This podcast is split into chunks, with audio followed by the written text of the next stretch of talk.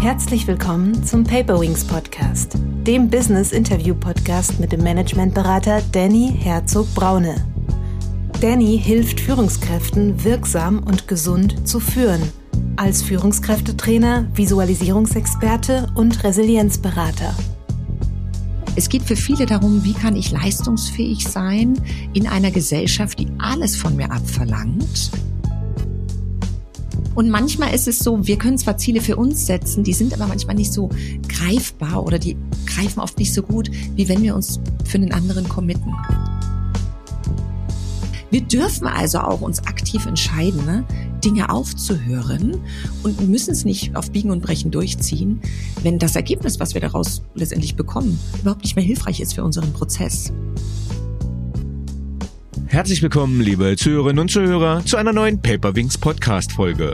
Heute geht es um das Thema, wie erreiche ich persönliche Bestleistungen? Für dieses Gespräch habe ich die Autorin und Beraterin Katrin Leinweber eingeladen. Zur Person. Katrin Leinweber berät als Coachin Unternehmer und Menschen, die ihre Höchstleistungen herausfordern wollen, um langfristig erfolgreich zu sein. Die charismatische High-Performance-Expertin weiß, mit welchen Routinen und Strategien persönliche Bestleistung erreichbar ist. Sie hat mehrere internationale Ausbildungen erfolgreich abgeschlossen, unter anderem in den USA bei den Koryphäen Brandon Burchard, dem weltweit bekanntesten High-Performance-Coach, und Dr. Bradley Nelson, dem weltweit führenden Experten auf dem Gebiet der Energiepsychologie. Katrin Leinweber ist Gastgeberin eines Podcasts und inspiriert ihre Zuhörer, die erfolgversprechenden Taktiken großer Weltklasse-Performer und Erfolgsgurus selbst umzusetzen. Als studierte Diplomkauffrau ist die Autorin seit mehr als 20 Jahren in der Investmentbranche tätig. Durch ihre langjährige Berufserfahrung gelingt es ihr mit Herz und Verstand, ihre Expertise in ihren Webinaren, Trainings und Online-Kursen sehr praxisorientiert in die Wirtschaft zu tragen. Als Speakerin ist die Powerfrau eine Quelle der Energie und Euphorie, die auf der Bühne mit Leichtigkeit, Charme, Professionalität und spielerischem Wortwitz die Herzen ihres Publikums erobert. Katrin Leinweber wurde bereits mit verschiedenen Awards, unter anderem dem Excellence Award, für die beste Bühnenperformance bei internationalen Speaker Slams ausgezeichnet. Mehr zu Katrin Leinwebers provokanten Thesen, einfallsreichen Hacks sowie spannende Interviews, Videos, private Einblicke findet ihr auf den sozialen Medien wie Instagram, Facebook, LinkedIn, Xing und YouTube, auf denen sie zu einem persönlichen Austausch einlädt. Zu ihrem Buch, über das wir heute sprechen wollen, High Performance. Erfolg ist, was du aus dir machst, mit simplen Hacks zur persönlichen Bestleistung. In diesem Buch erfahren Sie, wie Sie es mit einfachen Hacks auch in schwierigen Zeiten gelingen kann, Erfolge zu feiern. Höchstleistung wirkt täglich in vielen Bereichen unserer Gesellschaft gefordert, aber die wenigsten Menschen mögen Anstrengungen. Doch mit den richtigen Strategien kann es jeder schaffen, mit Leichtigkeit Bestleistung zu erzielen. In elf spannenden Interviews verraten Unternehmer, Professoren, Sterneköche, Politiker, Künstler, Weltmeister, Piloten und Topmodels ihre persönlichen Erfolgsgeheimnisse. Es sind kluge Köpfe, die klein anfingen, Biss hatten und Außergewöhnliches erreicht haben.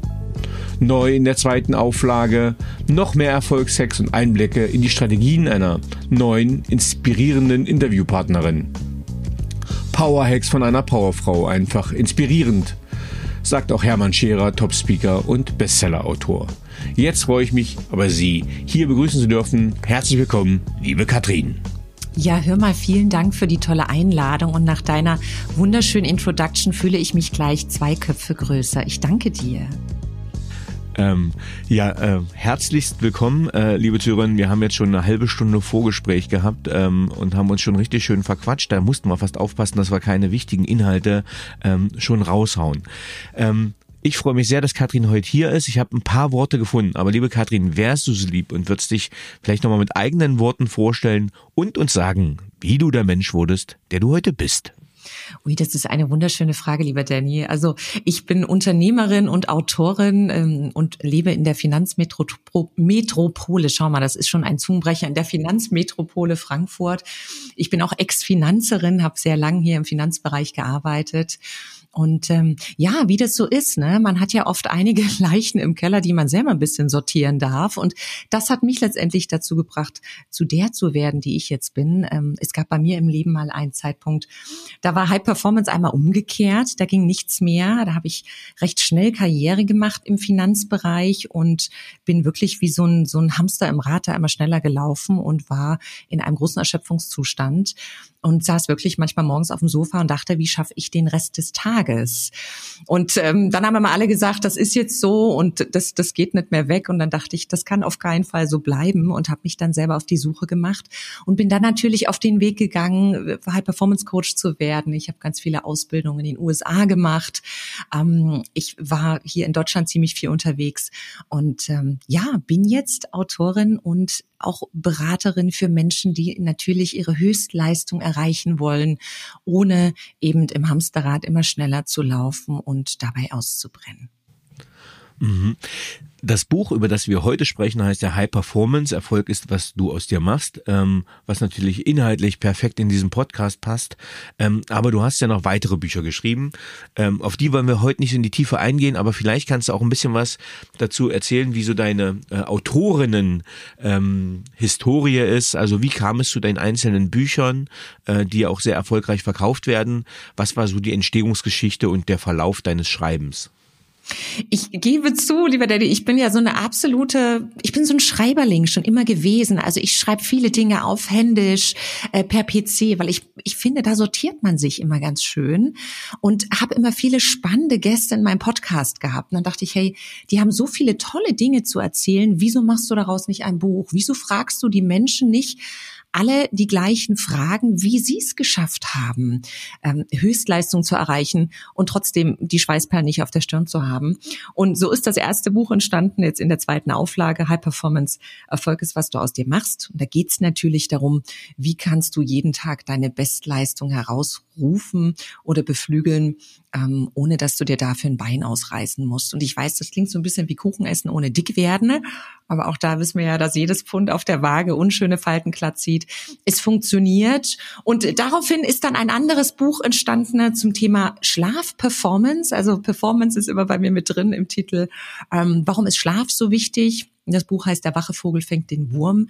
Mit dem war ich auch äh, mit dem tollen Springer Verlag auf der Buchmesse. Das war wirklich toll. Und das nächste kommt jetzt im März. Ähm, da geht es wirklich um äh, die Damen, die in einer Welt arbeiten möchten, in der ein bisschen mehr Testosteron als Östrogen vorherrscht. Das heißt letztendlich, wie Frauen erfolgreich in Männerdomänen durchstarten. Und das äh, wird jetzt im März nächsten Jahres publiziert. Also ich bin absolut ein Schreiberling und liebe es, äh, Dinge zu Papier zu bringen und damit natürlich hoffentlich auch viele Menschen zu inspirieren und zu begeistern. Ähm, ja, das verleitet mich ja. Ich weiß ja, dass viele Personalerinnen hier auch immer gern diesen Podcast hören, dass äh, wir wissen noch nicht, wie dieser Podcast ausgeht, ob du nachher nicht mit mir reden willst, aber eventuell können wir ja, wenn du das magst, diesen Teaser schon mal andeuten, dass wenn natürlich im März dein Buch rauskommt, das natürlich ein top spannendes Thema wäre, auch vielleicht nochmal hier im Podcast zu besprechen, ähm, weil natürlich Erfolg von Frauen in Karriere äh, ein ganz wichtiges Thema hier im Podcast auch ist und auch seinen Raum haben soll, darf und muss. Von sehr, daher, sehr gern, lieber Danny. ähm, können wir das schon mal anteasern, so einen kleinen Cliffhanger äh, reinbauen, dann können wir äh, das auch besprechen. Ähm, aber wir sind ja heute bei deinem anderen Buch zum Thema High Performance und du hast gesagt, du hast Leute aus deinem Podcast ausgewählt. Und jetzt weiß ich selber, du bist jetzt, glaube ich, die 151. Gästin in meinem Podcast. Ähm, 151 Gäste wären jetzt für ein Buch zu viel und du hast ja auch schon ein bisschen was publiziert. Wonach hast denn du die Gäste oder die Protagonisten deines Buches und Interviewpartner ausgesucht? Ach, ich bin der 151. Gast, das finde ich toll. Ich hoffe, es kommt jetzt irgendwo Konfetti von der Jacke, lieber Danny. ich habe die, die Menschen ausgesucht. Ich wollte gern erfolgreiche Menschen in Deutschland interviewen und zwar aus ganz unterschiedlichen Bereichen. Weil es ist ja immer so der Klassiker, wenn du sagst, na, der ist da so und so erfolgreich geworden. Ja, aber der hat es ja leicht gehabt. Oder ja, aber guck mal, bei mir ist das alles viel schwerer. Ich wollte letztendlich so ein paar generische Gesetze draus entwickeln. Wie wirst du erfolgreich und was können wir denn von anderen lernen, denn wir lernen ja durch Vorbilder. Und es sollten Menschen aus ganz unterschiedlichen Bereichen sein. Also ich habe zum Beispiel einen Zeitsoldaten mit dabei. Ich habe ähm, die ähm, Ayurveda Anti-Aging-Ikone von Deutschland dabei. Ähm, ich habe einen, einen Newcomer-Künstler, Miss Germany habe ich interviewt, aber auch von der Startup-Unternehmerin bis zum Tour de France äh, und Fahrradfahr-Weltmeister Toni Martin bis hin zur Sterneköchin, Politiker ich habe Wissenschaftler interviewt und jetzt in der zweiten Auflage habe ich mich auch sehr gefreut, äh, die ja, deutsche Astronautenanwärterin Nicola Winter interviewen zu dürfen. Das heißt, du hast ein ganz buntes Potpourri an Menschen ne? und interessanterweise haben die mir alle so ein Stück weit ihr Erfolgsgeheimnis verraten und auch ihre Hacks, was sie erfolgreich gemacht hat. Und das war natürlich für mich spannend, wirklich in, in, in, in einen bunten Strauß an Menschen davor zu stellen und zu zeigen, dass das alle auch die gleichen Themen haben, alle auch die gleichen Hindernisse, aber dass es mit so ein paar einfachen Strategien wirklich leicht gehen kann. Ja, und das passt natürlich inhaltlich perfekt rein. Was wir nochmal erwähnen dürfen, äh, wir werden natürlich, äh, die Podcast-Zuhörerinnen wissen, ich habe immer sehr viele Fragen und werde in der Regel nicht schaffen, alle zu stellen. Das ist aber natürlich auch im Sinne dafür gedacht, äh, dass ihr gerne dann auch die Bücher euch holt, dass ihr da reinschaut ähm, und einfach Sachen nochmal nachlesen könnt. Das heißt, ich habe hier Fragen vorbereitet für äh, alle Protagonisten in dem Buch, werde aber natürlich eine Auswahl treffen, äh, sage ich willkürlich, nein, einfach was mich mich persönlich natürlich sehr stark interessieren wird auch. Ähm, und wir werden auch ein paar Hacks geben, wir werden ein paar Strategien geben, aber wir werden natürlich nicht alles erzählen, denn ähm, der Erlös des Buches ist ja auch für einen guten Zweck. Vielleicht kannst du noch mal ein, zwei Worte dazu verlieren. Ja, sehr gern. Ähm, das Buch und zumindest den Erlös, den ich bekomme von dem Buch, den spende ich komplett der Kinderkrebshilfe. Das ist mir wirklich so ein Herzensanliegen und deshalb ist äh, jedes Buch, was verkauft wird, natürlich ähm, einmal sehr spannend für deine Inspiration, aber auch ähm, erfüllt in echt, echt wunderschönen Zweck. Mhm. Was glaubst du denn, für wen ist das Buch das richtige Buch? Also wer nimmt das in die Hand und sagt, Mensch, äh, hier mit dem Buch werde ich jetzt glücklich, mich bringt das Buch weiter, äh, ich kann mich damit vielleicht auch identifizieren? Das ist eine tolle Frage am Anfang und vielleicht darf ich da ein Stück weit ausholen, wie ich auch das Thema High Performance definiere. Denn, lieber Danny, es geht ja nicht immer nur um dieses höher, schneller, weiter, zünde die Rakete eins, zwei, drei rein ins Ziel. Dafür geht's für gar nicht so viele Menschen drum. Es geht für viele darum, wie kann ich leistungsfähig sein in einer Gesellschaft, die alles von mir abverlangt, ja, in der ich wirklich oft schneller rennen muss, um, um, um Ergebnisse zu erzielen. Oder für manche bedeutet es natürlich auch, wie komme ich aus dem Tal des Leistungstiefs wieder heraus? Denn Leute, die schon oft viele Meilen gelaufen sind, und das sehen wir jetzt so überall, gerade da, wo wenig Personal da ist, wo du Teamkollegen vertrittst, die, die wissen, dass sie eigentlich kurz so ein bisschen vor diesem Leistungstiefpunkt sind. Also es holt einmal die Leute ab, die Lust auf höher, schneller weiter haben. Es holt natürlich aber auch ganz stark die Leute ab, die leistungsfähig bleiben wollen mit einer Leichtigkeit, ohne wie gesagt im Hamsterrad immer schneller zu laufen. Und ich glaube, für die Menschen ist das eine schöne Inspirationsquelle, denn es gibt einmal ein paar generische Strategien, wie du es erreichen kannst. Man kann sich wirklich ein Vorbild raussuchen. Das sind alles tolle Menschen, die auch, finde ich, ähm, anfassbar sind. Also ich meine, mit denen man sich auch identifizieren kann. Und es gibt zum Schluss natürlich nochmal die Top 10 Hacks für Bestleistung und Erfolg. Und ich glaube, da ist für jeden was dabei. Ähm, ja, sehr schön. Auch das vielleicht nochmal äh, ein Teaser. Also ich bin ja ein Freund von Höchstleistung und Bestleistung und gleichzeitig, ähm, du hast es in deiner Vita ja auch schon ein anklingen lassen, ähm, wenn man zu sehr in diesem Hamsterrad ist, führt es halt äh, gern ins Burnout äh, und die Depression. Also ich war ja selber Geschäftsbereichsleiter dann in der Medizintechnik, äh, habe eine sehr schnelle, sehr steile Karriere gemacht und war gleichzeitig irgendwie totunglücklich, ähm, bis ich ja meine Erfüllung gefunden habe. Deine Vita klang eben so ein bisschen ähnlich, als du gesagt hast, du warst so in sehr in der Erschöpfung nach einer sehr erfolgreichen Karriere in der Finanzwelt. Ähm, das heißt, ich glaube, was uns beide verbindet, ist schon das Streben nach Höchstleistung, aber und ganz wichtig, ohne dabei die körperliche und mentale Gesundheit aufs Spiel zu setzen.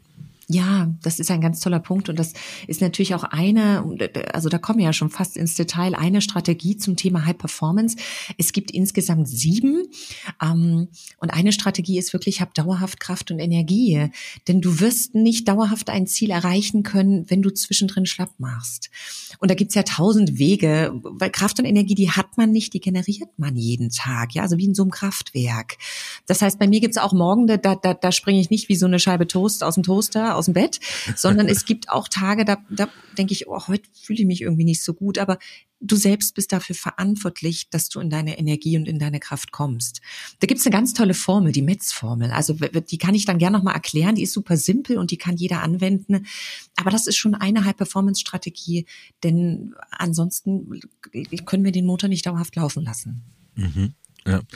Ähm, ich gehe mal direkt auf das erste Beispiel ein, mit dem habe ich mich auch schon mal inhaltlich schon näher beschäftigt und äh, vielleicht eine gute Inspiration, ihm einzuladen, äh, weil ich zwei Parallelen mit ihm habe. Punkt eins, äh, er ist Zeitsoldat gewesen, genauso wie ich, und Punkt zwei ist er ein großer Photoshop-Fan, genauso wie ich. Ich rede natürlich von keinem geringeren als Calvin Hollywood. Ähm, Vielleicht kannst du mal ein bisschen was von ihm erzählen, ähm, wie du ihn erlebt hast, wie du ihn wahrgenommen hast und was seine Geschichte ist, wie er zu einem der erfolgreichsten Multiunternehmer werden konnte. Ja, sehr gern. Und ich muss sagen, Kelvin mag ich unfassbar gern. Er ist ähm, ein, ein, ein wahnsinnig erfolgreicher Mensch. Und ich mag es ja trotzdem, wenn die Menschen dann immer noch so down to earth sind. Ne? Also mit beiden Beinen trotzdem noch auf der Erde. Und ähm, er war lange Zeit Zeitsoldat und, und ist dann, hat sich dann halt, wie gesagt, in diesem ähm, Social Media Business, äh, Fotogeschäft etabliert und ist dann Multiunternehmer geworden und äh, hat wirklich auch wenig Zeit gehabt. Das hat er ja mal alles nebenbei aufgebaut, während er noch Zeitsoldat war und meinte, es gab auch Momente, da hat er sich im Auto ähm, die Zähne geputzt. Also während des Autofahrens. Ne? Rasieren hat nicht funktioniert, Zähneputzen ging.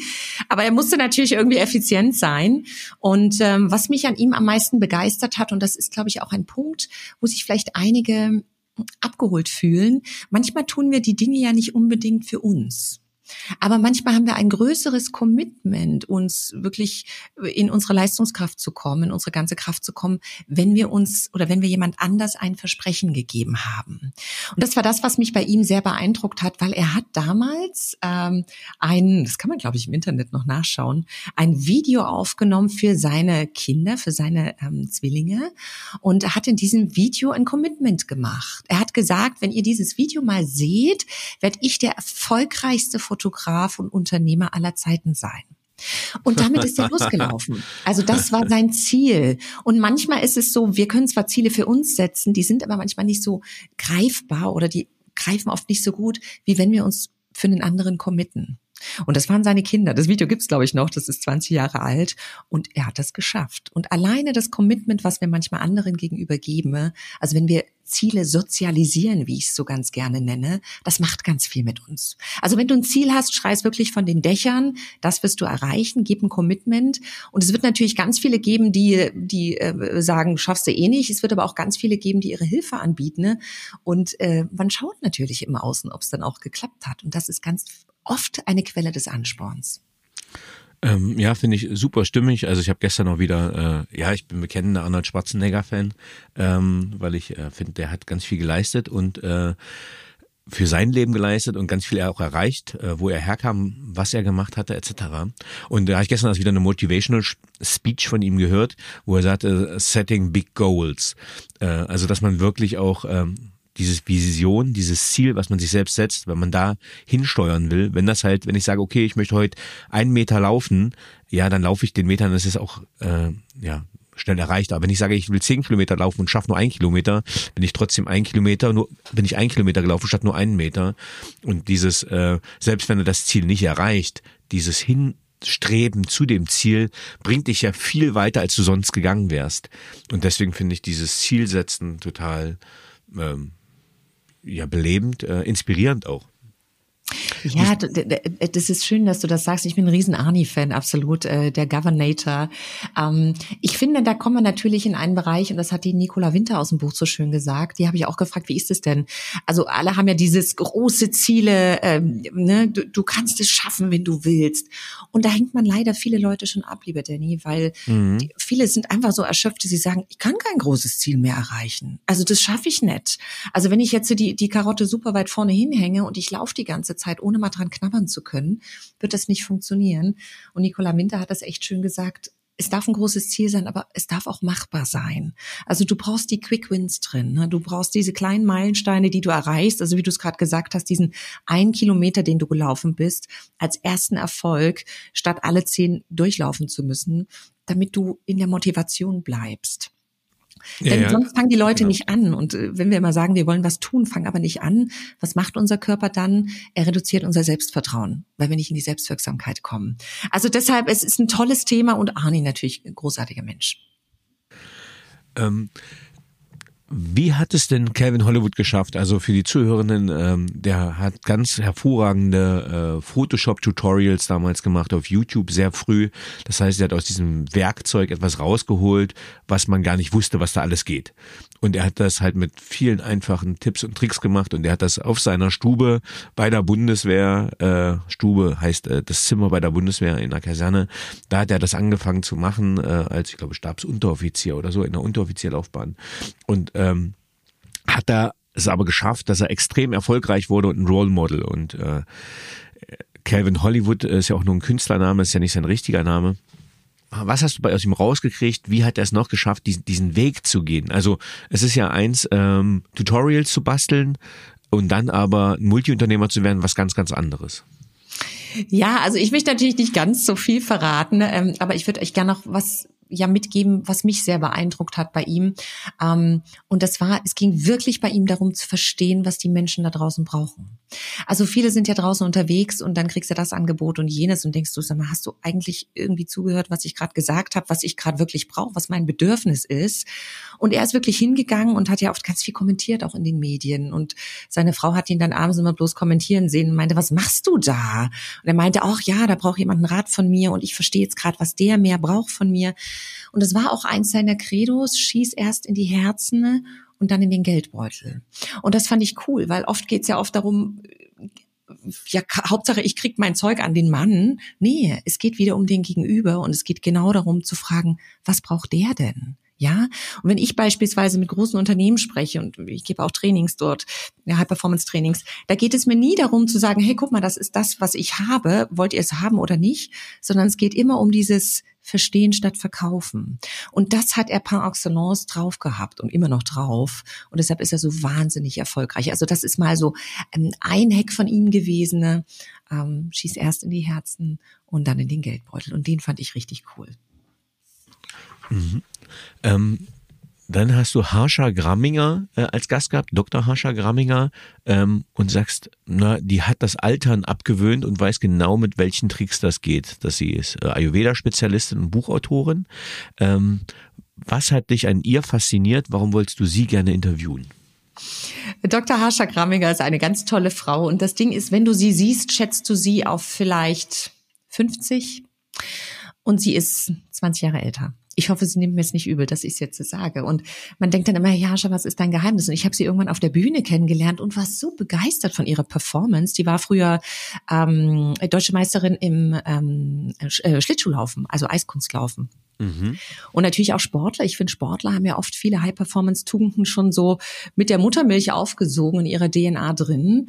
Und äh, sie ist toll. Sie hat so viel Lebenslust, so viel Lebensfreude, was man selten oder was ich bisher selten bei Menschen im Alter erlebt habe. Und dann habe ich immer gesagt, Mensch, Mensch, Harsha, was, was hält denn wirklich dein Brunnen hier am Sprudeln? Und wir sind mittlerweile gut befreundet, auch oft unterwegs. Wir waren zusammen in der Schauspielschule in New York, also wir machen viele Dinge zusammen. Und sie hat was Tolles gesagt zu mir. Sie hat gesagt, es, es war für sie ein Geheimnis, sich immer wieder neu zu entscheiden. Also sie hat sich da teilweise auch, sie ist ja auch also promovierte Ärztin, sie hat sich da durchs Studium gekämpft, alles Mögliche. Ähm, und sie hat immer gesagt, sie macht ein Semester und dann entscheidet sie neu, ob es noch das Richtige für sie ist. Und dann entscheidet sie wieder neu. Und ich glaube, lieber Danny, das haben viele Menschen verlernt da draußen, denn oft hat man ein was studiert, einen Partner geheiratet, sich für eine Stadt entschieden und dann ist es so für den Rest des Lebens. Aber du darfst es immer wieder neu entscheiden und darin liegt eine ganz, ganz, ganz große Kraft auch zu sagen, ist es das wirklich noch? Was, was mich befriedigt, was für mich lustvoll ist, was meine Leidenschaft beflügelt, weil ich glaube, 80 Prozent der Menschen können in ihrem Job das nicht mehr bestätigen. Ja. Und das ist ein Riesengeheimnis für sie, dass sie sagt, ich bleib einfach jung. Also ich lasse die Quelle wirklich sprudeln und ich habe ganz viel Lebenslust und Leidenschaft dabei, weil sie wirklich natürlich immer wieder sagt, ist es das noch? Will ich das noch? Oder kann das weg? Ja. Ähm, stark. Ähm, meine Zuhörerinnen wissen, äh, ich bin ja äh, ein visueller Typ, komisch für einen Podcaster eigentlich, aber okay. Ähm, und kommentiere auch gerne immer nochmal die Illustrationen in einem Buch, weil mir das ganz wichtig ist. Bei dir ist halt auffällig, du hast Krafttiere drin. Welche Verbindung hast du zu Krafttieren? Ach, Krafttiere ist schön. Also äh, man, man, ja, also die Frage finde ich toll.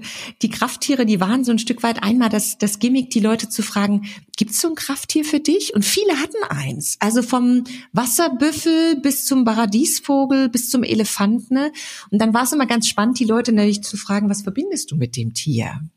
Und ähm, ich glaube, die Harsche hatte zum Beispiel in der Tat einen Elefant und das ist ja so ein stämmiges Tier, aber wahnsinnig sensibel. Und sie ist auch eine sehr sensible, spürige Frau beispielsweise. Ähm, ich glaube, äh, Bijan Kaffenberger hatte so einen, einen kleinen Pitbull-Terrier wo ich so dachte, wieso das denn als Politiker? Und er so, ja, einmal Hunde, die bellen, die beißen nicht, aber du musst halt manchmal auch einfach eine große Schnauze haben können. Ne? Also insofern, das fand ich ganz spannend und das war eigentlich so ein netter Aufhänger, nochmal zu sagen, hey, neben diesen ganzen sachlichen Fragen, die auch ins Emotionale natürlich gehen, ähm, den Menschen einfach noch mal ein Stück weit anders abzuholen. Ja, also ich finde das ganz äh, ganz spannend. Also wenn ich jetzt in der Buchhandlung gehe, letztens hatte ich so, so auch so ein Buch in der Hand mit Krafttieren oder und zu Karten, da habe ich gesagt, ach, das ist doch jetzt wieder so eine, jetzt bist du wieder in der esoterischen Ecke ähm, und da will ich als Coach ja gar nicht hin, ja High Performance, KPIs driven etc. Ne, ähm, lass uns das rational gestalten und gleichzeitig hatte ich dann eine hypnosystemische Sitzung, bei dem ich selber Coachie war ähm, und hatte plötzlich einen weißen Wolf an meiner Seite äh, in dieser Traumsession. Ähm, schön, ja und habe äh, im letzten Interview mit Hans Rusinek, der hat auch ein sehr schönes Buch geschrieben über Work-Survive-Balance, der, die Zuhörer werden es gehört haben, es ist nämlich schon, dann schon publiziert. Ähm, da hat er die Chronotypen und da war ich der Chronotyp Wolf auch wieder. Und das heißt, auch wenn ich rein äh, phänotypisch gesagt habe, ich bin eher Typ Bär, äh, habe ich jetzt, glaube ich, auch das Krafttier äh, Wolf entdeckt und ähm, in dem Moment, wo man so ein Krafttier für sich gefunden hat, findet man ganz viel Identifikation und Stärken. Und deswegen finde ich das einfach, ähm, hat es mir einfach, hat mich einfach angesprochen und auch diese Zuordnung zu einem Buch ähm, gibt einfach nochmal so einen schönen Drive in die Personifizierung. Was mich zu der Frage führt, mit welchem Krafttier würdest du dich denn identifizieren? Ich wusste, dass die Frage jetzt kommt, lieber Danny. Eine lange Brücke gebaut für die Frage. darf, ich, darf ich kurz vorher noch mal ganz kurz was zu dem sagen, was du gerade gesagt hast? Auf jeden ähm, Fall, bitte. Ich finde dieses, ich gehe da sachlich ran, es gibt natürlich Menschen, die kommen zu mir und die wollen das alles im Geiste verstehen. Also wir sind eine Nation der Denker, absolut, und, und sind oft rational, obwohl ja schon auch wissenschaftlich nachgewiesen ist, dass wir ganz viele Entscheidungen erst emotional treffen und sie dann verrationalisieren. Also ich bin ein großer Fan davon, auch mit dem Unbewussten oder Unterbewussten zu arbeiten, denn da stecken alle Lösungen drin. Und viele kommen dann zu mir und manchmal biete ich auch Trainings an, zusammen mit Coachings, die kommen dann zu mir und sind dann überrascht, ähm, was sie für ein Deep Dive machen und mit welchen Themen da gearbeitet wird, die eigentlich faktisch erstmal nichts mit dem Job zu tun haben oder nichts mit ihrer Leistungsfähigkeit. Und das finde ich eigentlich eine schöne Mischung zu sagen, du kannst das alles ganz sachlich machen, also ich kann das alles bedienen, aber gerade die Leute, die so im Kopf sind, versuche ich ja wahnsinnig gerne ins Herz zu holen. Inzwischen Kopf und Herzen sind zwar nur 30 Zentimeter, aber das ist oft der wichtigste Weg, den wir gehen können und auch mit dem Unterbewussten zu arbeiten. Und deshalb sind die Krafttiere natürlich toll.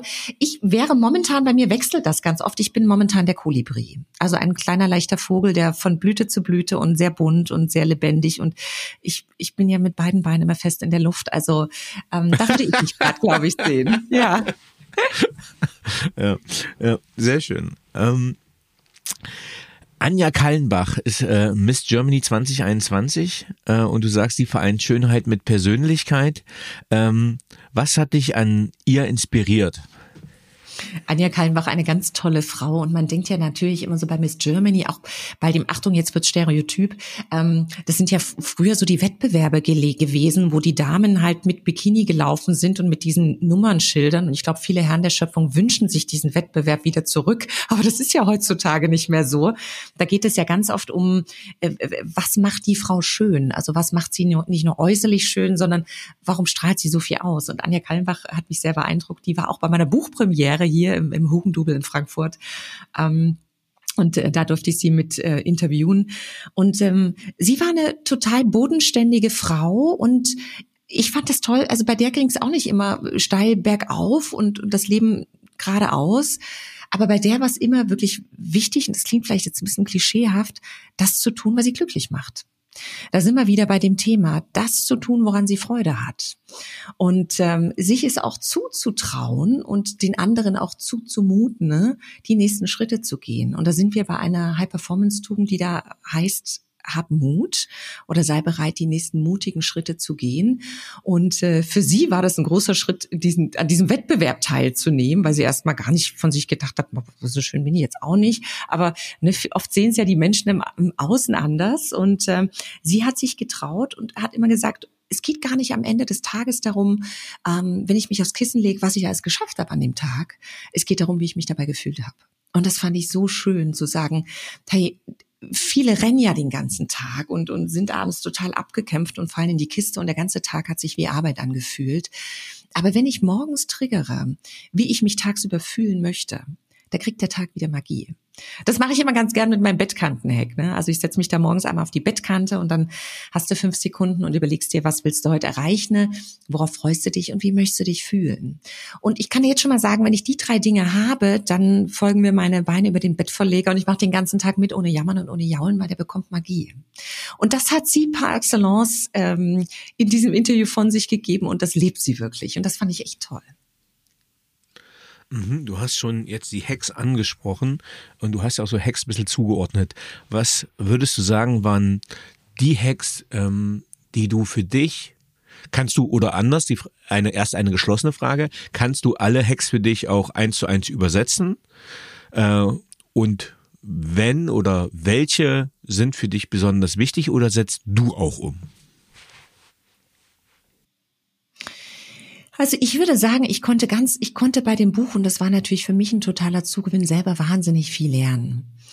Ähm, und viele Hacks wende ich jetzt auch ganz unbewusst an und denke, Mensch, das war doch was, das hat der Toni Martin mir gesagt. Also Weltmeister im Zeitfahren, Tour de France-Fahrer. Ja, ja. ähm, oder äh, das kam von Laura Maria Edinger-Schons, von der jüngsten Wissenschaftlerin Deutschlands. Und die Hacks, die sind so Gold wert, weil sie stehen in keinem Lehrbuch drin äh, für, das funktioniert für jeden, weil sie sind so individuell. Aber genau deshalb bekommen sie so eine Kraft und Power. Und ich habe natürlich für mich dann auch selber meine Hexe aufgeschrieben, die mir immer helfen zu Bestleistung und Erfolg zu kommen. Das waren so meine Top Ten Hacks im Buch. Ähm, die stehen natürlich auch drin. Also ganz klar, ich versuche sie alle anzuwenden und manche triggern mich natürlich in manchen Momenten besonders, weil ich vielleicht dann gerade dort mehr Support brauche. Mhm. Weißt du oder kannst du etwas sagen, wo du sagst, okay, das brauchte es bei allen? Das heißt, ähm, bei allen, die ich interviewt habe, die hatten eine Schnittmenge, die hatten etwas, das hatten die alle gemeinsam. Oder würdest du sagen, nee, nee, jeder hat sein individuelles Erfolgsrezept gehabt? Sowohl als auch. Also sie hatten alle ein individuelles Erfolgsrezept, aber was sie gemeinsam hatten, lieber Danny, war folgendes. Ich meine, das waren alles Menschen und das sieht man jetzt, ähm, die sind erfolgreich geworden. Man sieht aber oft nicht die Nächte, die sie hart dafür gearbeitet haben. Man sieht oft nicht die, die, Momente, in denen sie echt auf die Nase gefallen sind, in denen sie gescheitert sind. Und ähm, was sie alle gemeinsam haben, war letztendlich der Fakt, sie haben alle weitergemacht, auch wenn es schwierig war. Und ich bemühe da ganz gerne mal so einen Vergleich vom Löwenzahn und von der Orchidee. Der Löwenzahn hm. ist ja so eine ganz robuste Pflanze, die überraschenderweise manchmal auch auf dem härtesten Beton wächst, wohingegen die Orchidee so ein zartes Pflänzchen ist, was sehr konstante Umweltbedingungen braucht und wirklich auch schnell mickrig eingeht, wenn dem nicht so ist. Und viele Menschen sind mehr Orchidee als Löwenzahn, ja, denn 75 Prozent der Menschen geben auf, wenn es schwierig wird die, die, die werfen das Handtuch. Das ist einfach so. Und das hatten alle in diesem Buch gleich. Sie haben weitergemacht. Auch wenn Ganz kurz, war. ich habe nur, ich muss, ich habe dieses Bild gerade im Kopf und ich muss es gerade loswerden, weil ich habe so, äh, ich weiß nicht, ob, wo ich es gesehen habe, aber Orchidee ist halt so Mimimi und Löwenzahn ist so geil, Beton, da fresse ich mich genau. durch. so ist das. Also ich meine, das war bei denen auch so. Also bei Calvin Hollywood, es gab überall Manuel Locho beispielsweise, Paradiesvogel, Newcomer-Künstler, der hatte auch eine Privatinsolvenz beispielsweise. Also es gab bei allen Dreh- und Angelpunkte, wo sie auch hätten das Handtuch werfen können. Und sie haben dann weitergemacht. Und das war das Geheimnis, was alle gleich haben. Und ein weiteres Geheimnis war, und es ist natürlich auch ein, ein Top-Ten-Hack geworden, Scheitern ist erlaubt. Also es gibt ja so ein ähm, schönes Sprichwort, Verlierer hören auf, wenn sie scheitern, Gewinner scheitern, bis sie erfolgreich sind. Und das hatten sie alle. Also diese Frage durften sie fast alle beantworten, ist Scheitern erlaubt und alle natürlich. Aber oft sehen wir unser Scheitern viel, viel schlimmer, als es eigentlich ist. Weil oft kannst du immer noch nach links und rechts abbiegen und den Kahn wieder, ich sag's jetzt mal so glatt gesprochen, aus dem Dreck ziehen. Und es war auch bei allen, sie haben sich den Druck genommen, dass alles super perfekt durchlaufen muss. Sie durften scheitern, denn Fehler sind ja allein, wenn du die Buchstaben umdrehst, die größten Helfer. Also die haben daraus was gelernt und haben es dann umgesetzt. Also das waren auf jeden Fall zwei große Schnittmengen, die Schnittmengen, die alle gleich hatten. Ja, also ähm, das finde ich in dieser, nee, ich will nicht polarisieren und Neidgesellschaft sagen, aber warum ich ja Unternehmer ganz oft bewundere, ist, weil ähm, die haben viel selbst geschaffen. Ne? Ich rede jetzt nicht von den Millionenerben, der dann ein großes Unternehmen erstmal übernimmt, auch was das eine Herausforderung ist, aber die wirklich sowas wie äh, Calvin Hollywood selbst was aufgebaut haben und ähm, dieses, äh, hier ist das Eisbergmodell, glaube ich, wieder sehr, sehr zutreffend. Ne? Man sieht halt dann äh, die glossy, shiny YouTube, LinkedIn, Bubble-Welt, wo man ein schönes Bild hat, aber das, was du gesagt hast, äh, dass er sich dann äh, ganz entwürdigend im Auto die Zähne putzt. Also das, was dahin hinter steht, ähm, ist ja was ganz anderes. Oder ich denke, ich habe gestern eine sehr coole Folge wieder von Hotel Matze gehört mit Felix Lobrecht, ähm, der dann irgendwie für so, äh, Sonne und Beton für seinen Film äh, auf dem roten Teppich steht, wo dann natürlich ganz schnell auch äh, Giffey, auch Politik daneben ist. Aber einen Tag vorher hat er sich halt aus der Psychiatrie entlassen äh, wegen seiner Depression. Das heißt, diese, was wir wahrnehmen, sind oft einfach nur die Hochs, aber diese diese Tiefs oder diese Durststrecken oder die Disziplinstrecken, die wir durchlaufen müssen, um dieses Hoch zu erreichen, das habe ich, also ich suche, das ist das, was ich suche bei Leuten, ob es das auch ohne geht, aber ich habe es noch nicht erlebt. Was ist deine Erfahrung da?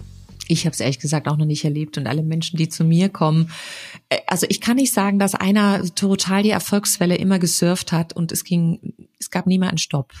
Also das habe ich bisher wirklich auch noch nicht erlebt. Das macht die Menschen natürlich aber auch so besonders und so spannend, wie sie damit umgehen. Und ich möchte jetzt aber nicht sagen, wir müssen jetzt Zähne zusammenbeißen und weitermachen, auch wenn es schwierig wird. Das gilt für mich nicht für jeden Fall. Denn es gibt Momente, da ist es überhaupt kein, ist zum Beispiel kein Ziel mehr, was ich erreichen möchte. Das fand ich ganz spannend. Bijan Kaffenberger ist ja der jüngste direkt gewählte Abgeordnete im Hessischen Landtag gewesen mit Tourette. Toller Mensch, wunderbar, total witzig vor allem auch. Und ähm, der hat zum Beispiel auch gesagt, der, der sollte eigentlich promovieren und hat dann seine Promotion hingeworfen und nicht, weil es schwierig war, sondern weil es gar kein Ziel mehr war, was ihn weitergebracht hätte. Wir dürfen also auch uns aktiv entscheiden, ne? Dinge aufzuhören und müssen es nicht auf Biegen und Brechen durchziehen, wenn das Ergebnis, was wir daraus letztendlich bekommen, überhaupt nicht mehr hilfreich ist für unseren Prozess. Also das vielleicht noch ein bisschen zur Relativierung und die ganzen Performer haben natürlich weitergemacht, weil es war nach wie vor das Ziel, was sie angefixt hat. Ähm, aber man darf sich auch entscheiden, Dinge mal nicht zu Ende zu bringen und ähm, jede Entscheidung, die man da auch sehr knallhart trifft, ist oft eine Erleichterung, denn durch dieses Nichtentscheiden binden wir ja ganz viel Energie, die dann frei wird für viel andere gute Dinge. Ähm, ja, also man muss sich halt auf so einem Weg entscheiden, durch welchen Torbogen will ich jetzt laufen oder welche Tür. Ähm, und Türen dürfen dann auch geschlossen werden. Also es ist halt energetisch nicht möglich, sich alle Türen offen zu halten. Absolut. Um in einen Raum reinzukommen, muss ich halt äh, die Schwelle übertreten und muss durch die Tür durchgehen. Und damit schließen sich halt automatisch Türen. Ne? Also wenn ich gerade so ans Business- oder Karrierecoaching denke, ja, ich habe ja 25 Angebote, alle toll und ja, äh, du kannst aber nur eins annehmen. Du kannst nicht 25 Jobs zeitgleich machen. Ähm, und es ist immer ein Für und und wieder und ja, da wo deine Energie hingeht, da geht deine Aufmerksamkeit hin und da kommt dann auch der Erfolg. Alles andere nebenbei wirst du nicht schaffen, weil du wirst halt alles nicht mit Liebe, mit ausreichender Energie machen Und Sachen werden auch einfach runterfallen und kaputt gehen und scheitern, wenn du dich nicht fokussierst. Absolut. Und da sind wir natürlich bei einer wunderbaren High-Performance-Strategie, die da äh, Fokus und Produktivität lautet. Und ich weiß, das sind so ekelhafte Buzzwords für viele. Ähm, es geht leider in der aktuellen Gesellschaft ein Stück weit verloren, denn gerade wir leben ja in einer Gesellschaft, in dem sowohl die visuellen Versuchungen als auch die Social Media Versuchungen an jeder Ecke lauern. Und äh, wenn ich einfach mal drüber nachdenke, dass wir fast viereinhalb Stunden am Tag, lieber Danny, damit ver brauchen oder verbraten, in den sozialen Medien oder vor dem TV abzuhängen. Da rechne das mal auf so eine Arbeitswoche hoch, was wir alles mit der Zeit machen könnten, um Fokus zu halten und um ein anderes Projekt vorwärts zu bringen. Also das äh, ist ein, ein tolles Thema. Ja, also tatsächlich, äh, du hast mein Lieblingswort gesagt. Die, die mich näher kennen und äh, mich auch äh, privat wie beruflich erleben, wissen, dass ich habe so eine Fokuskarte, wo mal Fokus draufsteht. Äh, zum Beispiel in Meetings, ähm, aber auch ich selber, wenn ich am Esstisch oder am Tisch sitze mit meiner Family, die Mädels machen Hausaufgaben, ähm, ich sitze da, dann sage ich ganz oft Fokus, entweder zu meinen Töchtern oder auch zu mir ähm, um das dann zu Ende zu kriegen. Das heißt nicht, dass man immer, dass man nie Pausen machen darf, aber in den Leistungsphasen, sage ich mal, darf man dann auch gucken, dass man sich nicht ablenken lässt und bei dem Ziel bleibt. Äh, es macht, glaube ich, das äh, Zusammenarbeiten und Wirken mit mir manchmal äh, sehr kräftezehrend, aber umso lustiger sind dann die Pausen. Aber genau was du sagst, finde ich total wichtig, äh, denn nur in diesen Deep Work, in diesen Fokusphasen machen wir halt die Meter, die wir brauchen, ne? um dann auch in die berechtigte und verdiente Erholung und Regeneration zu gehen. Absolut. Und ich finde, zu Fokus zählt natürlich auch noch das Thema ähm, da bemühe ich immer ganz gern so einen, mein Schubladen-Hack. Also stell dir mal vor, du hast so einen großen Apothekerschrank mit ganz vielen Schubladen und wir Menschen sind ja oft neugierig. Also wir tendieren dazu, die Schubladen aufzumachen. Also wir ziehen eine Schublade auf, ist vielleicht noch nicht abgegebene Steuererklärung. Dann die nächste Schublade, Winterreifen. Ah, ah, ah. ja, Reminder, Reminder. Die untere Schublade ist vielleicht äh, schwieriges Gespräch mit dem Partner fühlen, führen. Die nächste Schublade ist, ah, Bewerbung aktualisieren. Ich wollte woanders. Und wir tendieren dazu, ganz viele Schubladen aufzumachen machen, anstelle sie zuzumachen. Aber Erfolg kommt oft nicht vom Ja sagen, sondern vom Nein sagen. Also zu Fokus gehört es für mich auch dazu, wirklich mal Schubladen zuzumachen und hab drei offen. Ja, hab drei Projekte am Laufen. Da bist du ausgelastet ohne Ende, aber nicht zehn. Und, ja, und das ja. ist auch das, was ich jetzt meistens so als Weihnachtshack vor Weihnachten noch rausgegeben habe. Ähm, dieses, wenn du ein Projekt jetzt in der nächsten Woche nicht neu startest, verlegst aufs nächste Jahr. Ja, also ähm, mach dir bitte das Geschenk, dass du dir nicht den Druck machst, es jetzt machen zu müssen, ne? sondern fokussier dich auf die Dinge, die jetzt zu Ende gebracht werden müssen. Und das, was du neu anfangen willst, machst du dann mit einem Kalender-Reminder. Ich bin so ein Fan von Remindern, wo ein Termin aufpoppt, weil dann legst du los. Machst du das fürs nächste Jahr. Also da kann man ziemlich viel auch entschlacken, genauso wie wir unsere Termine entschlacken könnten, ne? äh, wenn man wirklich mal Fokus auf die wichtigen Dinge legen würde. Denn ich weiß nicht, wie es dir geht in deiner Karriere. Du saßt bestimmt auch in ganz vielen Meetings drin, wo du dachtest, boah, das, ich habe jetzt weder einen Beitrag leisten müssen, ich war so nice to have, ich war so ein Backup. Das hätte ich als Wrap-up auch bekommen können. Und ich lasse mir ganz oft von meinen, von meinen Menschen, von den Menschen und Unternehmern, die zu mir kommen, die Terminkalender zeigen. Und ich kann jetzt schon mal versprechen, wir können fokussieren und können 30 Prozent der Termine streichen die brauchst du nicht. Und dann hast du natürlich wieder viel mehr Playtime für andere Sachen. Ja, also finde ich, äh, das ist etwas, äh, wo ich sehr, sehr kurz angebunden bin. Tatsächlich äh, sind so ineffiziente Meetings, ähm, weil wenn etwas, was ich nicht viel zur Verfügung habe, ist es Zeit oder Lebenszeit. Auf jeden Fall ist das endlich und das lasse ich mir halt äh, ungern rauben und dann schon gar nicht. Also ich trinke gerne mit denen Glühwein oder mache mit denen was Schönes, aber sinnlos in irgendeinem Meeting und dann auch noch gerne in einem virtuellen Meetingraum sitzen, wo kein Mehrwert geschaffen wird, ist halt für mich ein, ein absoluter Graus und für jeden anderen Menschen ja auch. Nur andere haben nicht äh, die Ungeduld, die ich habe, um dann zu intervenieren und deswegen ähm, ganz wichtig, also auch gerade in Meetings, ne, Fokus, Agenda einhalten sind wir ein paar solche Tugenden, so ein bisschen strukturiert, Tagesordnungspunkte wie in jeder Vereinssitzung und danach ähm, darf auch äh, Dienst ist Dienst, Schnaps ist Schnaps, ohne zum Alkohol aufrufen zu wollen. Ähm, aber ich glaube, das geht manchmal ein bisschen flöten. Äh, das Kaffeegespräch kann man dann machen, die Raucherpause, wie auch immer, aber äh, Deep Work Zeit, Fokuszeit ähm, ist, glaube ich, ein ganz, ganz wichtiger Hack auch und äh, ja, Workaround. Absolut. Und ich würde da gerne noch vielleicht eine kleine Tür aufmachen für alle, die sagen, Mensch, sag mal, darf ich aber mal mit einem Kollegen so quatschen? Ja, das dürfen wir auf jeden Fall. Es gibt auch manchmal Gespräche, die ohne Ziel stattfinden dürfen. Also ich bin auch ein großer Fan davon. Wir haben ein gemeinsames Ziel. Wir treffen uns jetzt hier, um einen Podcast aufzunehmen, um, um die Funken sprühen zu lassen und um möglichst viele Menschen da draußen zu inspirieren und zu begeistern. Ähm, wir könnten uns aber auch einfach so unterhalten und ich bin mir total sicher, dass wir ganz viele neue Impulse setzen würden.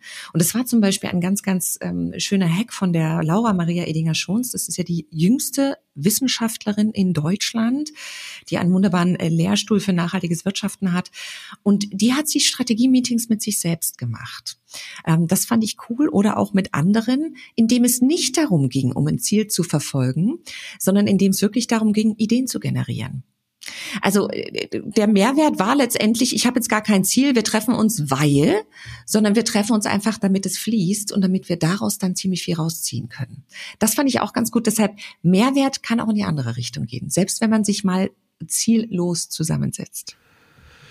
Ähm, ja, äh, bin ich komplett bei dir, auch zur Transparenz für die Zuhörerinnen. Wir hatten heute um ähm, 9 Uhr Termin ähm, und haben uns aber ein bisschen verschnackt bis 9.30 Uhr, bis wir dann die Aufnahmetaste gedrückt haben. Und das ist natürlich völlig stimmig und richtig. Äh, ich kenne es auch von meinen Workshops. Wir machen immer so ein Emotional Check-in der so eine Viertelstunde ist, wo man erstmal wirklich ähm, so die Bedürfnislage und Gefühlslage abklopft, wo man sagt, okay, wie geht's dir gerade? Was hast du gerade für einen Rucksack auf? Also was bringst du gerade für Energie in den Raum, warum, einfach nur zur, zur Klärung und dass man das dann einordnen kann. Und das hilft ganz oft, ne? Dieses Wie geht's dir? Und nicht nur als Floskel, sondern auch kurz mal antworten lassen und dann auch mal kurz drauf eingehen, um, um, um das zu klären, um dann auch wirklich den Fokus zu haben. Denn äh, das ist ja halt auch so ein Thema, auch zum Beispiel in Meetings oder in anderen Sachen, dass wir die emotionale Ebene geklärt haben dürfen, um dann in die Sachebene zu gehen. Das heißt, ich bin völlig bei dir und nach der Meetingphase dann auch gern in der Kaffeepause nicht über die Arbeit reden, sondern auch gerne, wie war dein Wochenende, was hast du am Wochenende vor, was machst du Weihnachten etc.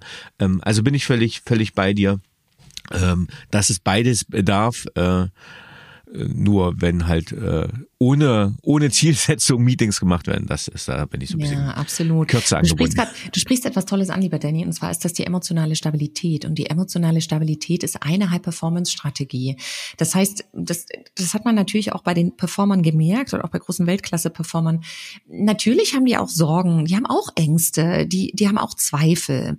Die schaffen es aber relativ schnell, sich wieder in so eine emotionale Balance zu bringen. Die schaffen es relativ schnell, Vertrauen und das ist ja die produktivste Emotion, weil wenn ich im Vertrauen bin, laufe ich los, Vertrauen zu ihrem besten Freund zu machen. Und ich glaube, wenn wir diese emotionale Stabilität haben, sind wir produktiv, da laufen wir los. Wenn du ängstlich bist, wie, wie bereit bist du, neue Dinge auszuprobieren? Wie bereit bist du, Vollgas zu geben? Überhaupt nicht. Und es gibt so einen ganz schönen Hack, den empfehle ich oft ganz oft Menschen, die, egal ob du das mit deinem Kind machen möchtest, mit deiner Frau, mit deinem Partner, mit deiner Partnerin, weil du gerade gefragt hast, wie geht es dir? Und ich möchte ganz gerne noch über die Frage hinausgehen. Ich habe dann immer so vier Fragen. Das machen wir immer morgens, Samstag, Sonntag zum Beispiel am Frühstückstisch. Ich habe ja auch zwei Töchter und einen, einen äh, Göttergarten an meiner Seite. Und wir stellen uns immer gegenseitig einmal die Frage, wie geht's dir? Was brauchst du heute? Also das öffnet natürlich das Bedürfnis. Was brauchst du von mir? Also dann biete ich aktiv meine Unterstützung an.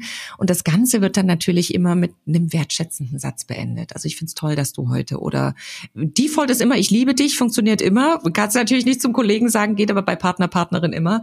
Und damit hast du diese emotionale Lage sehr schön geklärt und dem anderen auch noch einen Support angeboten, ihn dann vielleicht auch bei seinem Bedürfnis noch zu unterstützen. Und damit radeln die Leute auch schneller los. Ja, also diese Ressourcendusche, sehr gute Empfehlung. Und statt äh, zum Kollegen, ich liebe dich zu sagen, gerne auch, ich schätze dich sehr. Ähm, das reicht auch schon. ich bin endlich mal bunt in der Businesswelt. äh, ja, so eine Ressourcendusche macht halt viel aus. Ähm, also zur Klärung des Begriffs, eine, eine Ressourcendusche also ich habe das manchmal in Workshops als Intro, äh, wo die so einen Ball für mich kriegen, die Teilnehmer, so einen, so einen Anti-Stress-Ball und die dürfen den zu jemanden werfen und dann zum Beispiel sagen, was schätze ich an dir? Ähm, also was machst du gut, etc. Und dieses, äh, dieses überraschende Momentum, das Reflektieren und in dieses positive Denken reinkommen, in auch dieses wertschätzen und dankbare Denken, verändert ganz oft schon eine grundlegende Energie, weil sie gezwungen sind, in etwas Positives reinzudenken Entschuldigung ähm, weil sie gezwungen sind, etwas Positives reinzudenken. Ja, absolut. Und du hast gerade was Schönes gesagt. Das ist der Überraschungsmoment. Ähm, das macht ja neuronal in unserem Gehirn sehr, sehr viel. Denn äh, gerade in unserem Gehirn, wo das Motivationszentrum ist, wo Motivation entsteht, ähm, wird das Dopamin ausgeschüttet. Dopamin wird aber stetig ausgeschüttet. Das heißt, wenn ich jetzt beispielsweise sage, ich habe eine Aufgabe erledigt und ich belohne mich damit, indem ich dann, keine Ahnung, eine halbe Stunde in die Hängematte liege. Ja, wenn du immer die gleiche Belohnung machen würdest, würde dein Dopaminlevel nie steigen.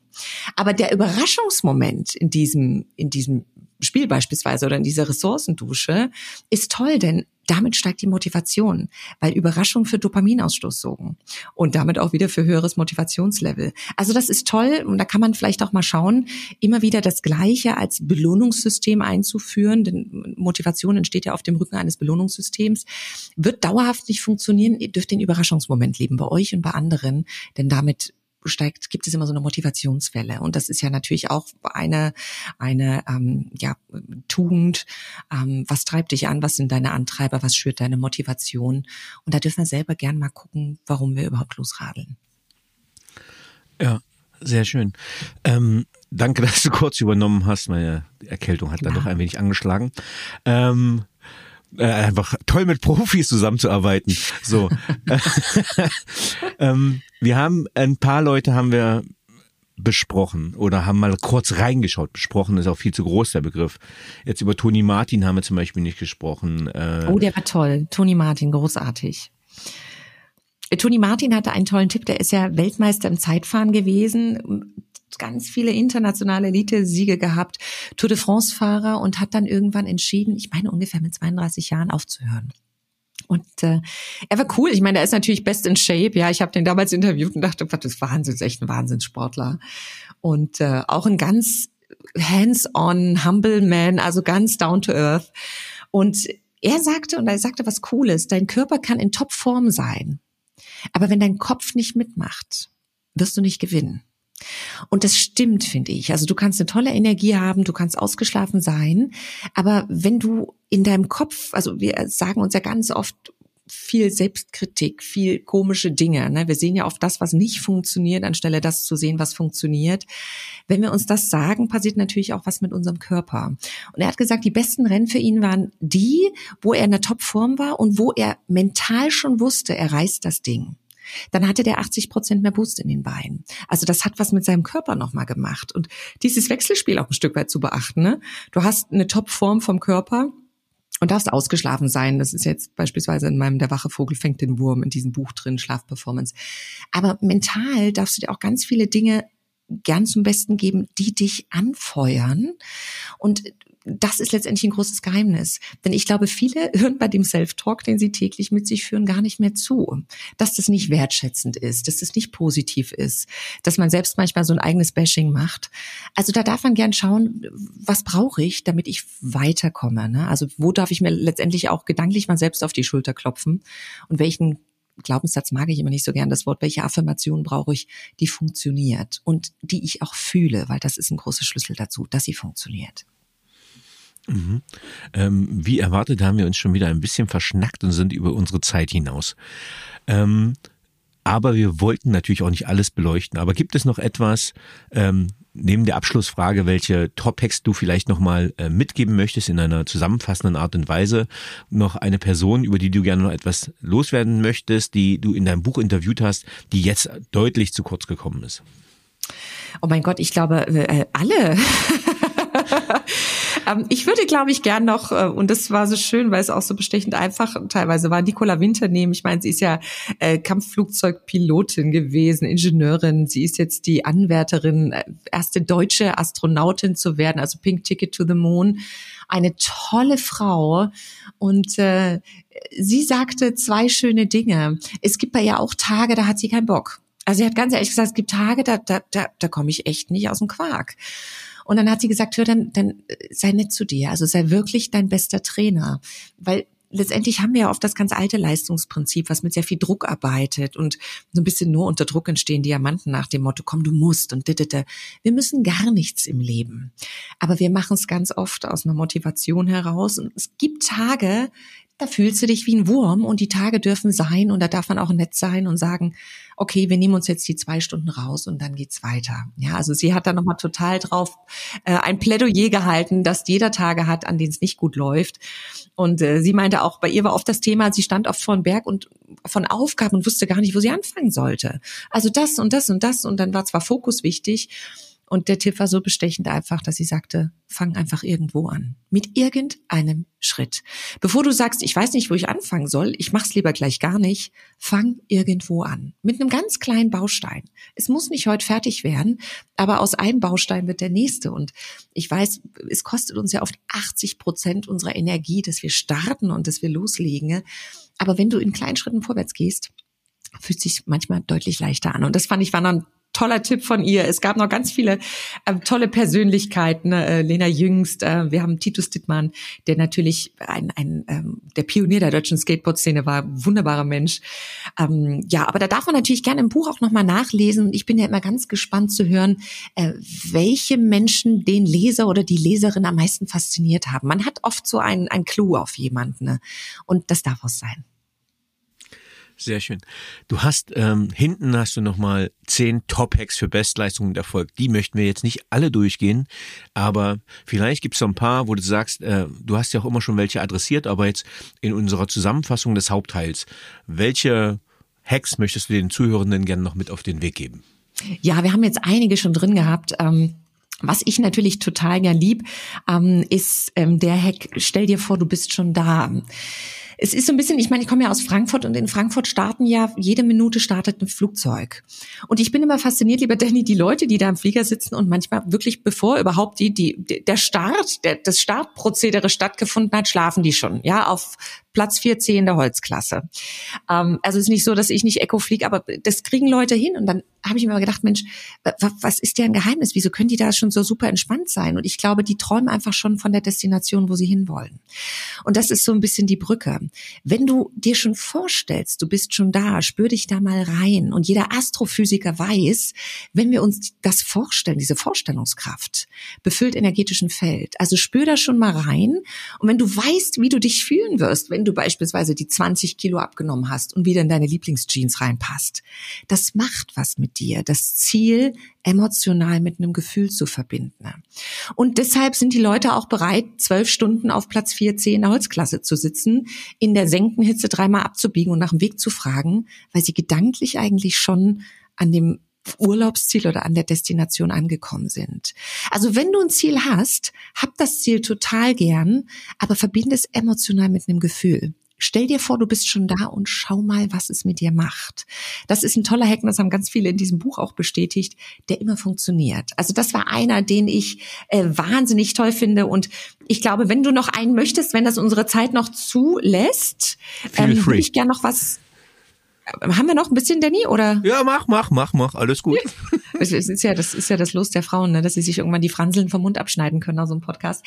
Ähm, was natürlich auch ein, ein, ein toller Hack ist, ist zum Thema Ängste und Zweifel, weil das trifft ja jeden von uns. Jeder hat Ängste und ähm, es gibt ganz viele Möglichkeiten, damit umzugehen, um wieder in die emotionale Stabilität zu kommen und Vertrauen, was ich ja für uns als produktivste Emotion bezeichnet habe, zu deinem besten Freund zu machen. Und ähm, du kannst die Angst schön zerlegen. Das ist so ein Stück weit der Chirurgen-Hack, weißt du, wie unter so einem Skalpell. Denn ähm, die Angst besteht immer aus drei Bestandteilen. Also das ist die Angst vor dem Verlust, die Angst vor dem Prozess und die Angst vor dem Ergebnis. Und nehmen wir mal an, wir bleiben bei dem, bei dem Beispiel, es will jemand abnehmen, 20 Kilo. Angst vor dem Verlust ist natürlich ganz, ganz, ganz klar.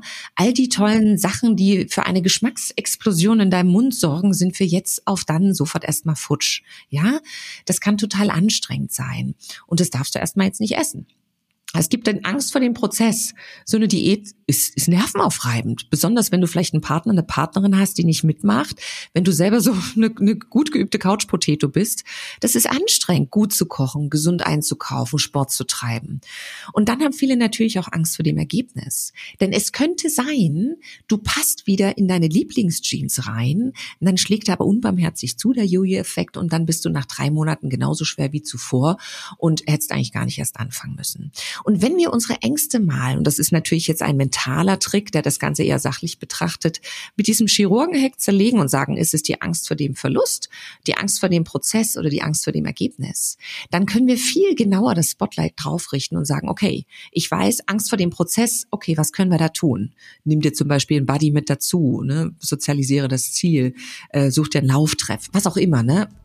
Da kannst du viel besser agieren, als wenn die Angst so groß wabberig vor uns ist und wir deshalb uns klein machen und nicht loslegen. Also das ist natürlich auch noch ein, ein, ein Hack. Ähm, stell dich deinen Ängsten und da gibt's ganz, ganz viele Möglichkeiten. Ich habe jetzt mal eine mentale Variante beschrieben, wie man mit den Ängsten umgehen kann. Super, und den Rest lassen wir auch als Cliffhanger, äh, damit die Leute auch was Gutes tun, dein Buch kaufen und dass das Geld auch als Spende dann äh, weitergeleitet werden darf. Oh, das wäre toll. Jetzt hätte ich noch ein paar persönliche Fragen an dich. Unbedingt. Ich habe die ganze Zeit darauf gewartet, Danny. ähm, wir fangen noch relativ sachlich an. Was braucht Führung deiner Meinung nach heute wirklich? Wertschätzung. Immer Wertschätzung. Also ich, ich, ich bin manchmal wirklich, und das darf ich jetzt einfach mal so unverblümt sagen, überrascht, welche Menschen Führungspersönlichkeiten geworden sind und welche da irgendwie durch Zufall reingerutscht sind und wem es irgendwie zugefallen ist. Und das meine ich jetzt nicht arrogant. Aber ich, ich finde Wertschätzung, also ist ja mehr als Lob und Anerkennung. Und das ist so ein Fremdwort geworden ähm, in unserer Gesellschaft und leider auch in vielen Führungsetagen. Ne? Und es geht weit darüber hinaus über das Dankeschön sagen, sondern den anderen wirklich so zu sehen mit seinen Stärken und mit dem, was er jeden Tag reingibt. Und deshalb dürfen Führungskräfte deutlich wertschätzender sein. Super, lasse ich gern so stehen, passt auch sehr schön zu meiner Ressourcendusche, die ich vorhin mal ähm, gedroppt habe. Auch das, liebe Führungskräfte, nehmt das bitte mit. Ich weiß, ihr hört zu. Ähm, fangt auch einfach mal mit dem Lob an. Äh, Feedback-Bürger ist auch kein Geheimnis. Äh, habt ihr alles schon mal gehört? Äh, denkt bitte dran, auch das umzusetzen, denn äh, psychologische Sicherheit kennt ihr auch. Gerade ein großes Thema. Wenn ihr Mitarbeiter behalten wollt, die binden wollt, und auch mal einfach guter Mensch sein wollt. Denkt an das Thema Wertschätzung. Ähm, über welche berufliche Leistung bist du besonders stolz oder glücklich erreicht zu haben? Oh, das ist ein schönes Thema. Also spontan fallen mir natürlich meine Bücher ein. Es sind jetzt in der Tat vier an der Zahl, auch mit dem neuen Buch für die Ladies da draußen. Ich habe mich wahnsinnig gefreut, dass ich ähm, auf der Buchmesse in Frankfurt war und Springer veröffentlicht ja deutschlandweit 3500 Bücher pro Jahr und sechs davon bekommen einen Speaker-Slot auf der Buchmesse. Und das habe ich geschafft. Das war natürlich echt toll bei so einem großen renommierten Verlag. Och, und ich glaube, ich bin ja so ein Fan von, also ich war zum Beispiel auf der Schauspielschule. Ich bin ja so ein Fan von Speaker Slams und Co. und durfte da hier und da schon ein paar Awards abräumen. Also das sind so Sachen, die finde ich toll, die machen mir Spaß und wenn, wenn die Dinge Spaß machen, kommt der Erfolg dann irgendwie fast gefühlt von alleine. Ja. Welche Fähigkeit bzw. Fertigkeit möchtest du gerne haben, die du noch nicht hast? Oh, ich würde gerne mal eine Ohnmacht vortäuschen können. Kann ich nicht. Hätte ich gern mal auf der Bühne so als Performance irgendwie. Ähm, Habe ich leider so, in der Schauspielschule in New York nicht gelernt, aber da hätte ich total Bock drauf. In Momenten, wo du echt denkst, jetzt musst du dich rausnehmen, machst du einfach die Ohnmacht. Das wäre cool.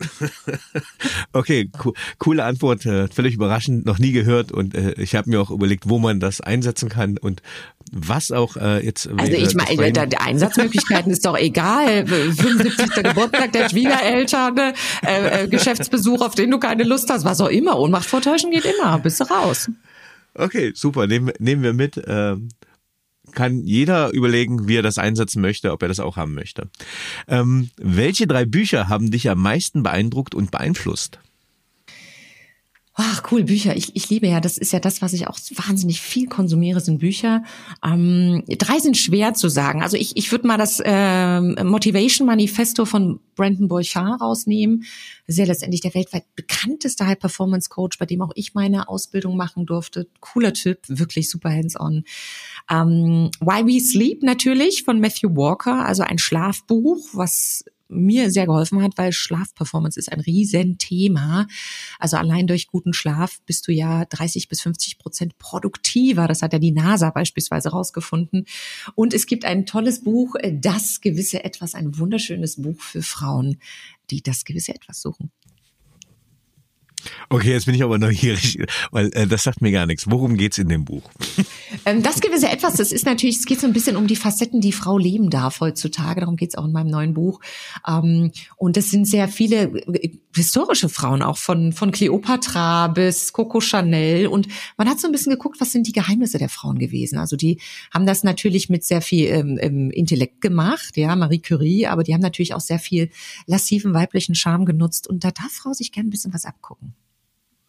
Ja, finde ich, äh, begrüße ich, lasse ich so stehen. So, ähm, und na gut, genau, ich wollte gerade sagen, ich weiß auch, wer das hier hervorragend beherrscht im Podcast ähm, von uns beiden. ähm, was waren die drei einflussreichsten Erkenntnisse, die deine berufliche Entwicklung bestimmten? Ja, das ist eine geile Frage. Also das erste ist wirklich, räum erstmal den eigenen Keller auf. Also bevor du jemanden helfen möchtest, ist es ganz gut, wenn du erstmal selbst sortiert bist und, und ähm, deine Themen abgeradelt hast und ein bisschen vor deiner eigenen Tür gekehrt hast. Denn dann, also ich sage immer, wenn das I nicht steht, kann der Punkt nicht drauf, dann kannst du geben. Ja, und ich bin jemand, der gerne gibt und wahnsinnig supportive ist für die Menschen da draußen. Das ist ganz, ganz wichtig. Ähm, ich hatte es vor uns schon mal ganz kurz angerissen. Das zweite ist wirklich, es geht ums Verstehen ähm, also um das zwischenmenschliche Verstehen und nicht ums Verkaufen. Also ich, ich, ich kann nur dem anderen wirklich das Optimum anbieten, wenn ich genau spüre, was der braucht. Und ich bin eine sehr spürige Frau. Also ich äh, arbeite mit vielen Antennen, nicht nur mit dem mit der Kommunikation. Also es geht wirklich darum, schau dir dein Gegenüber wieder an und, und sei da ganz wertschätzend, wenn er sich auch öffnet, weil das ist ein tolles Geschenk, dass er das macht. Und dann darfst du gern vielleicht was anbieten, was er braucht. Aber wir sind ja oft dabei, dann immer schnell Lösungen zu finden, die aber überhaupt nicht dem, für den anderen passend sind. Also das ist auf jeden Fall verstehen, nicht verkaufen. Und äh, ja, ganz klar, es gibt genug Scheinwerferlicht für alle. Also es ist toll, wenn viele Menschen sich zusammenschließen in der Community, wenn, wenn viele Menschen erfolgreich sind. Ich bin die Erste, die es jemandem gönnt, weil ich weiß, wie viel Arbeit dahinter steckt. Und ähm, da braucht man auch nicht Konkurrenzdenken haben ähm, oder denken, ich zeige mich jetzt nicht ganz, ich zeige nicht zu viel, damit der andere das nicht abkupfert, ist totaler Quatsch. Es gibt genug Scheinwerferlicht für alle und jeder kriegt eine Bühne und jeder bringt was ganz Wunderbares mit. Sehr schön. Wenn du mit einer historischen oder lebendigen Persönlichkeit einen gemeinsamen Abend verbringen könntest, mit wem würdest du es gerne tun und warum? Hm, ganz klar Coco Chanel und Michelle Obama, gerne auch in, in, in Doppelkombination. Zwei großartige, starke Frauen, ähm, super inspirierend, haben alle ihren eigenen Weg gehabt. Mit denen würde ich gern wirklich einfach mal ein Mojito trinken, wäre großartig. Und natürlich was essen, klar. Sehr schön. Äh, Michelle Obama auch gern genannt in diesem Podcast, völlig nachvollziehbar. Gibt auch eine sehr, sehr tolle Doku, ich glaube auf Netflix von ihr. Äh, beeindruckend, auch wie sie ihren, also auch wenn es um professionelles Auftreten und gleichzeitig Empathie gibt. Ähm, ich glaube, Schein heißt die, ähm, die Dokumentation gibt es, das ist ja auch ihr Buch. Mhm. Ähm, einfach nur äh, ja, also mir sind so ein, zwei Tränen übers Gesicht gerollt, als ich ähm, die Dokumentation über sie gesehen habe, ähm, weil sie wusste, welche wichtige Rolle sie für schwarze Frauen in den USA hat und wie wenig sie sich Fehler erlauben kann, weil das quasi auf eine auf eine ganze Bevölkerungsgruppe übertragen werden würde. Ja, und wie sie diese ganzen Rollen gemeistert hat, Mutter, First Lady, Vorbild, Anwältin, äh, ja, spektakulär. Absolut. Ähm, wenn du dein jugendliches Ich treffen würdest, was würdest du ihr raten? Das ist eine gute Frage. Ich glaube, ich, ich, ich würde der jugendlichen Katrin raten, verstecke keine deiner Facetten. Also leb sie alle. Ähm, trau dich damit rauszugehen. Es gibt ja immer so ein schönes Wort, wenn du so eine Fülle in der Einheit hast, das ist schön. Also bedien wirklich so einen ganz bunten Blumenstrauß und denk nicht, ist das zu viel Grad oder ist es zu wenig? Es ist genau richtig. Also leb deine Facetten, leb dein, dein, deine Persönlichkeit so, wie sie ist und lass dir bitte von niemandem sagen, was nicht geht. Jetzt habe ich ja vorhin gerade erfahren, dass du auch zwei Töchter hast, so wie ich. Welche Tipps, weil das klang gerade sehr schön, welche Tipps würdest du deinen Töchtern auf dem Weg mitgeben, die du gelernt hast? Ja, das ist es, es trifft gerade momentan wirklich auch den, den Zahn der Zeit, denn meine Tochter ist gerade noch in dem Alter, wo sie sich Tipps von mir abholt, noch nicht ganz in der Pubertät. Ähm, was mir immer wichtig ist, dass sie sowohl Mädchen als auch Jungs sehr wertschätzend begegnen. Also man hat ja oft das Thema, und das sehe ich ja auch in der Wirtschaft so, entweder die, die Männer werden nach oben gepusht oder die Frauen mit den Frauenquoten. Das finde ich ja ganz ekelhaft, muss ich sagen. Ähm, es geht immer nur gemeinsam. Und ich weiß, wenn dann wirklich herabwürdigend über jemand gesprochen wird, dass ich da ganz schnell einschreite und sage, sei dankbar dafür, dass die Jungs in der Klasse sind, sei dankbar dafür, dass die ganzen wunderbaren Mädchen in der Klasse sind und macht's gemeinsam. Also darum geht's und nur so geht's zukünftig auch. Nicht mehr in diesem Spartendenken, der oder der oder der, wenn wir den Rang ablaufen, es geht gemeinsam. Also das wäre ein Tipp, den ich ihr mitgeben würde oder ihnen mitgeben würde und natürlich, ich meine, ich habe sehr sensible Töchter und ich musste mir früher ganz oft anhören, sei nicht so ein Sensibelchen. Also ich habe ja auch sehr feine Antennen. Das ist ja so ein großes Geschenk. Nutzt das. Also mhm. klebt das nicht zu und macht die Antennen zu, sondern nutzt das, denn damit nimmst du viel andere Dinge wahr als jemand, der nicht so sensibel ist. Und das kann immer nur von Vorteil sein. Also das wären zum Beispiel zwei Dinge, die ich mitgeben würde. Sehr stark. Was möchtest du am Ende deines Lebens von dir sagen können, erreicht zu haben? Naja, als Mutter natürlich einmal die zwei wunderschönen Töchter, die ich habe, äh, ins Leben begleitet zu haben. Und ich glaube, ich möchte wirklich gelebt, ge gelebt haben, geliebt haben und einen Unterschied gemacht haben. Egal in welchem Bereich, egal bei welchen Menschen. Das wäre so mein, mein Credo. Hast du ein Lebensmotto, Credo oder Mantra? Und wenn ja, wie lautet es? War es das schon oder hast du noch ein weiteres? Es kommt natürlich gern noch eins. Ähm, mein Credo ist immer, wenn die Leute in deinem Umfeld noch nicht ähm, glauben, dass du verrückt geworden bist, hast du dein langes äh, dein Potenzial noch lange nicht erreicht.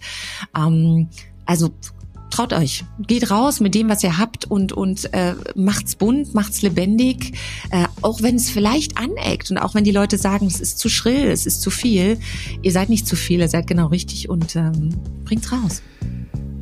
Ähm, liebe Katrin, vielen, vielen lieben Dank für dieses äh, charmante, positive, bereichernde Gespräch über persönliche Bestleistung. Vielen, vielen lieben Dank, dass du Gast im Paperwings Podcast warst. Ja, von Herzen gern. Ich danke dir für diese klugen und charmanten Fragen und es hat wahnsinnig viel Spaß gemacht. Ich danke dir. Tschüss. Ciao, bis bald. So, liebe Zuhörerinnen und Zuhörer, ich hoffe, Ihnen hat dieser Podcast gefallen. Wenn er Ihnen gefallen hat, hinterlassen Sie gerne ein Abo, eine positive Bewertung und empfehlen Sie diesen Podcast weiter. Bleiben Sie gesund. Mit besten Grüßen, Ihr Danny Herzog Braune.